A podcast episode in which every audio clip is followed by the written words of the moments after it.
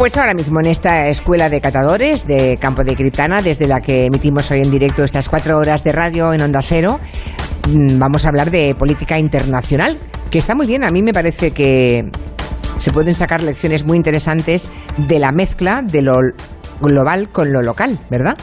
Eh, y cómo podemos, tirando de un hilo, darnos cuenta que no hay nada de lo que ocurra en un pequeño pueblo, en una pequeña ciudad, que sea mm, independiente o ajeno mm. a lo que pasa en Wall Street, por ejemplo, ¿no? O en la Casa Blanca. Estamos con los chicos de Orden Mundial. Seguramente los oyentes que nos acompañan y que abarrotan esta sala de actos no imaginaban, conocían, mm, imagino que no, Eduardo Saldaña y a Fernando Arancón de oídas solamente. No les han visto en la tele ninguna vez, porque salen alguna vez por la tele también estos chicos. ¿Se los imaginaban tan jóvenes? Sí, dicen que sí, sí, sí. Bueno, la, poco a poco ya la gente nos va La magia se va perdiendo, sí. Sí, no, no, la magia no, porque yo siempre lo, resalto mucho porque son muy jóvenes y llevan muchísimos años, sin embargo, ya preparándose en el tema de la política internacional. Hoy va a ser la protagonista del gabinete, porque vamos a hablar de esa amenaza de Trump de poner aranceles a 1.500 productos europeos, entre ellos algunos que son lo que da de, comer y de vivir a esta tierra, como los quesos y el vino, ¿no? Y no solamente aquí, en buena parte de España, ¿no? Las frutas, el aceite de oliva, un montón de cosas. El tema aranceles con la connivencia y la autorización de la unidad de comercio, ¿no? De la mundial, nada menos. Esto empieza en realidad eh, porque básicamente hace muchos años Estados Unidos pone una demanda para que nos entendamos ante la Organización Mundial del Comercio acusando a la Unión Europea de que la Unión Europea subvenciona distintos sectores económicos, eh, como por ejemplo la industria eh, de los aviones o la industria agraria, un montón de productos agrícolas, y al final la Organización Mundial del Comercio ha acabado resolviendo que Estados Unidos tiene razón y que por tanto tiene derecho, por así decirlo, a compensar eh, esas pérdidas que ha sufrido y por eso Estados Unidos, pues bueno, en principio el 18 de octubre impondrá un 10% de aranceles a la industria aeronáutica, sobre todo Airbus, que es un gigante eh, brutal en Europa, y luego también un 25%, ya lo has dicho tú, a cientos de productos eh, agrícolas que van desde el vino, el queso, temas de ganado, etcétera, etcétera, incluso al whisky. Eh, también un poco para, para protegerse, ¿no? Tenemos esta retórica de, guerra comercial de proteger a Estados Unidos, también en un momento en el que está con el impeachment, es decir, que eh, no le viene mal. no le viene mal, claro. Hacer un poquito de ruido ahora no está mal, claro. Y evidentemente a nosotros tiene un impacto bastante importante. Creo que han hecho unos cálculos aproximados que puede suponer para la economía española mil millones. Es mucho, ¿eh? Es mucho y además... Eh, en aranceles. Claro, eh, también tengamos en cuenta que aunque no pueda parecer, bueno, es mucho dinero para el común de los mortales. En una economía así macro no es tanto dinero, pero sí tiene un impacto muy grande en regiones enteras. Es decir, al final vender cuatro o cinco aviones ya es más de mil millones, pero porque es un producto que cuesta muchísimo dinero. Pero claro, si medimos eso en litros de vino, en toneladas de queso y otros productos, pues al final son, como decimos, comarcas, regiones enteras que viven de, exportar ese producto y que para muchas empresas españolas el hecho de exportar parte del vino que se produció, de los excedentes o del queso y demás, a otros mercados internacionales les ha permitido crecer. Y el hecho de que se trastoque el comercio internacional, pues es un retroceso muy importante y una amenaza. Esto es una, una amenaza en toda regla, pero más que una amenaza es una realidad ya. Lo digo porque esta mañana escuchaba a algunos productores de vino y demás que decían, bueno, igual no lo cumple. Parece que sí, ¿no? Si ya la Organización Mundial del Comercio ha dado el visto bueno y hay fecha y todo para que los aranceles empiecen a aplicarse, 18 de octubre decías, ¿no? De hecho, la, no la ironía. No parece que, se tenga marcha atrás esto. Y lo peor es que la Organización Mundial del Comercio ha permitido poner más aranceles de los que Estados Unidos ha anunciado. Es decir, Estados Unidos se ha quedado a medio camino de, por así decirlo, el, espectro que la OMC ha permitido, porque bueno, como es una especie de compensación económica por las subvenciones que se han recibido por parte de la, de la Unión, Estados Unidos podía haber crecido. Y quizás es un aviso de señores, voy a poner esto de momento, piénsenselo también. Porque, si no, lo acabo de poner Claro, porque además también viene una nueva Comisión Europea, es decir, que probablemente también está jugando a, bueno, esto es ahora el gobierno comunitario que está saliente, pues bueno, se lleva este aviso y el que venga que sepa un poco con qué cartas vamos a estar jugando desde el minuto uno. O sea, ha sido una venganza en toda regla. Europa subvenciona su industria aeronáutica, pues en detrimento de la industria aeronáutica norteamericana, nosotros Mm, nos vengaremos con los productos de la huerta y con los productos, eh, el vino, de la alimentación básicamente, ¿no? Industria alimentaria básicamente. ¿Y por qué Italia no, por cierto? Bueno, en realidad Es que, toca un eh, poco a, a un montón de productos. Sí, sí. es cierto que según el producto que selecciones, eh, unos países se ven más perjudicados que otros. Con Italia, por ejemplo, el queso es, es, eh, fundamental Claro. para ellos y también les va a doler un montón. La cantidad Claro. de denominaciones de origen, entre comillas, que tienen de quesos. Ya. El vino Al- también tiene un problema con eso en Francia, por ejemplo, que también es un productor muy importante. Básicamente Alemania, Francia y España, lo- los que tienen más problemas, ¿no? Mm. Los que podemos tener más problemas con los aranceles. O el whisky en Irlanda, por ejemplo, que hay sectores que a nosotros son más lejanos, pero bueno, ya, que a ya. otros países les puede hacer. Les puede Pero hacer Trump, algo. no- Tra- Trump no selecciona a un país concreto, sino que ataca, digamos, a toda la Unión y cada país pues le toca de una manera... Le toca que le. Bueno, después entraremos largo y tendido en este tema de los, de los aranceles. Creo que es interesante que lo contemos bien. Pero hay preguntas de los oyentes Mm. para orden mundial de la semana pasada. Por ejemplo, Ana Marín pregunta a través de un correo electrónico por Bosnia. Dice que es una zona muy interesante, supongo que habrá estado allí recientemente, pero muy desconocida para el público español. Todos recordamos las imágenes de las guerras de Yugoslavia, pero claro, eso ha cambiado mucho y mm, Ana Marín dice, pregunta cómo está ahora el país desde vuestro punto de vista. ¿Se puede ir a Bosnia de, de vacaciones? Se puede ir perfectamente y además es precioso. Yo estuve hace un par de años y es muy recomendable porque además aún no ha llegado el turismo masivo, no está tan caro como otros países, etcétera, ¿no? Es muy recomendable y además es muy pacífico, no tiene problemas en absoluto, ¿no?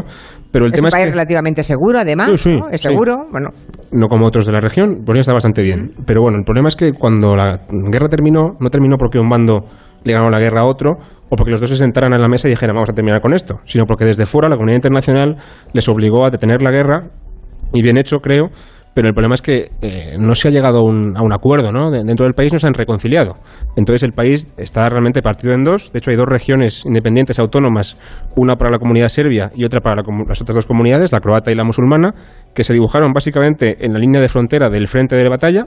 Es decir, partimos el país en dos mitades y esas dos regiones viven un poco a espaldas una de la otra. Se tiran pero tienen un gobierno común. tienen un gobierno común, pero para satisfacer a las tres comunidades hay tres presidentes al mismo tiempo, uno serbio, uno croata y uno bosnio. Imaginaos el, el follón que puede haber ahí. Y claro, eh, corrupción, nepotismo. Entonces, la población, por lo que yo entendí en el viaje, está muy cansada de estas historias, pero a la política, a la clase política le interesa mucho estimular el nacionalismo, con lo cual realmente no han acabado de, de curar las heridas todavía. Qué raro, ¿no? O sea, en Bosnia tienen políticos irresponsables, ¿me estáis diciendo? Sí, es bastante exótico, ¿no? Mala suerte tienen no lo he visto en ningún sitio. Mala suerte tienen. Aquí no nos pasa eso nunca, ¿verdad? Se pasa en Bosnia. Bien. Allí tienen tres presidentes, que eso creo que es bastante peor. bueno, visto así también es verdad. Otra consulta que nos llega por mail. Juan nos comenta que ha escuchado que la región francesa de Alsacia se va a convertir en una colectividad europea en el 2021 y pregunta qué cosa es eso.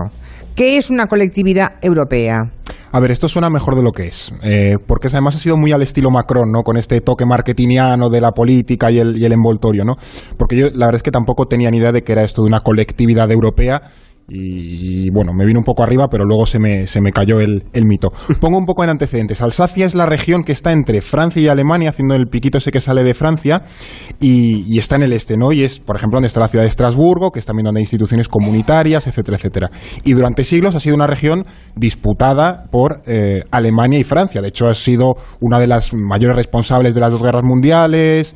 Eh, de hecho, allí todavía se habla alemán, se habla un dialecto en alemán. Entonces, como que es una región muy simbólica, tanto para franceses como, como para alemanes.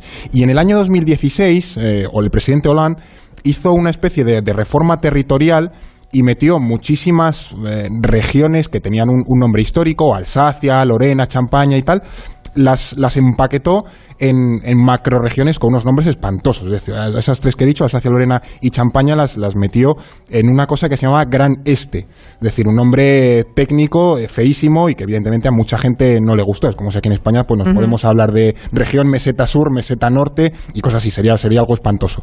Y, y entonces eso no le gustó. Reavivó un poco un sentimiento pues un poco autonomista de la región, de su identidad propia, porque decimos, es que tienen una identidad bastante particular.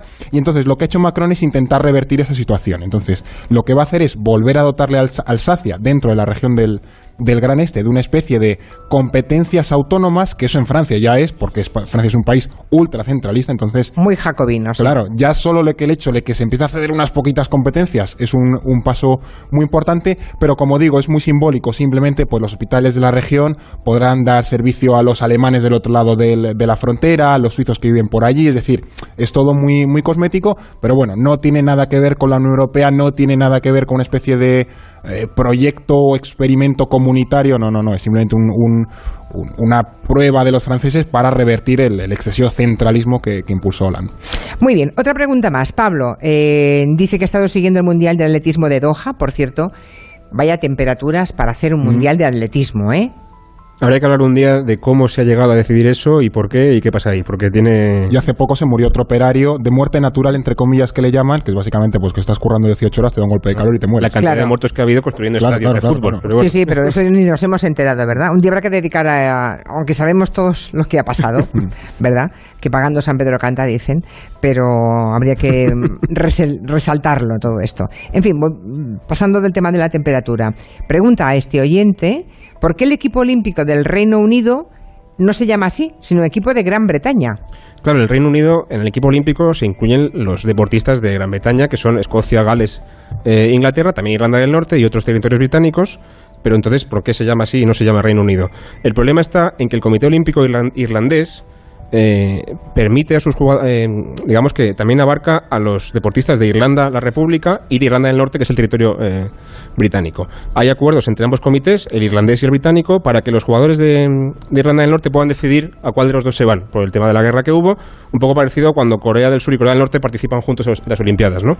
Entonces, yo entiendo que para no molestar excesivamente a los irlandeses, y no tocarles un poco las narices, decidieron ponerles el nombre pues para no para no generar un conflicto con Irlanda, que ya sabemos que el tema llevaba años calmado, pero bueno, en cualquier momento se puede complicar, ¿no? Así que es un gesto simbólico más que otra cosa. Bueno, estamos en la semana de, del 70 aniversario de la fundación de la República Popular China eso que llamamos China, nadie aquí habla de la República Popular China, sino China y ya está.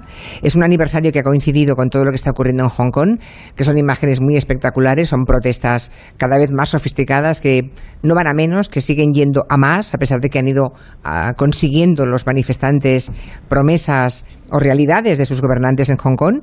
Em, y habría que ver ¿Qué se puede reseñar de este 70 aniversario de la República Popular China? Pues era un momento muy importante para el eh, Partido Comunista y de hecho ha coincidido con importantes eh, protestas en Hong Kong y de hecho a Xi Jinping les ha dejado ahí un mensajito colocado. El Ejército de Liberación y la Policía Armada Popular salvaguardarán con determinación la soberanía, la seguridad y los intereses de desarrollo de la nación y protegerán la paz mundial. Ha sido contundente. Pues sí. Es que este, claro. Aparte este del desfile, que el desfile ha sido apoteósico. ¿eh?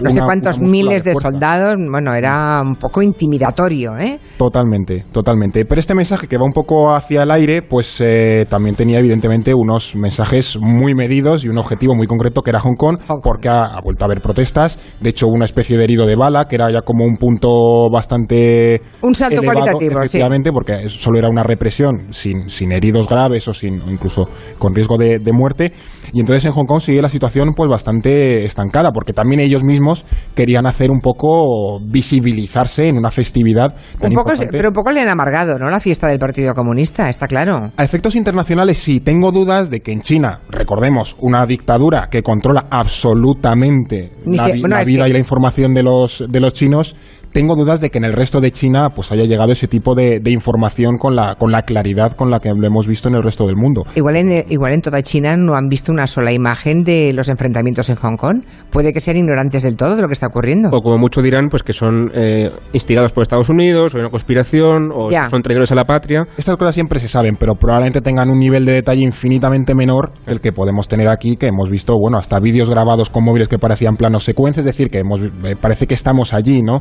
Entonces, eh, la información que tenemos en el resto del mundo de lo que ocurre en Hong Kong es infinitamente mayor de la que pueden tener en el resto de China. En todo caso, 70 años después no tiene nada que ver eh, aquella China humillada, ¿no? En aquel momento, aquella China que se puso de pie, ¿no? Según Mao Zedong, era un poco el, mensaje, el eslogan de la época. Mm, venían del dominio colonial, de la Segunda Guerra Mundial y ahora es una de las grandes potencias ¿no? Hay mucha gente que apuesta que en X décadas va a ser la gran potencia número uno del mundo. Pero es que es cierto que se pusieron de pie. En el año 80 el 90% de los chinos eran pobres, el 90% que se dice pronto, y en cuestión de dos décadas ahora son solamente el 1% han sacado a 800 millones de personas de la pobreza en 20 años, que es el, equivalente a la población europea y Estados Unidos juntos, de repente, ¿no? En 20 años, es una pasada. Y luego, por supuesto... Hay que metabolizar, ¿es lo que estás diciendo? Claro, es que Las no hay, cifras son espectaculares. No hay precedente ¿eh? histórico en ningún sitio. 800 millones de personas fuera de la pobreza en 20 años y fuera del país, por supuesto, eh, la inversión en defensa, la carrera eh, espacial, las inversiones en China, la nueva, perdón, en China, en África, las inversiones en la ruta de la seda, En América Latina. en América Latina, en Europa también.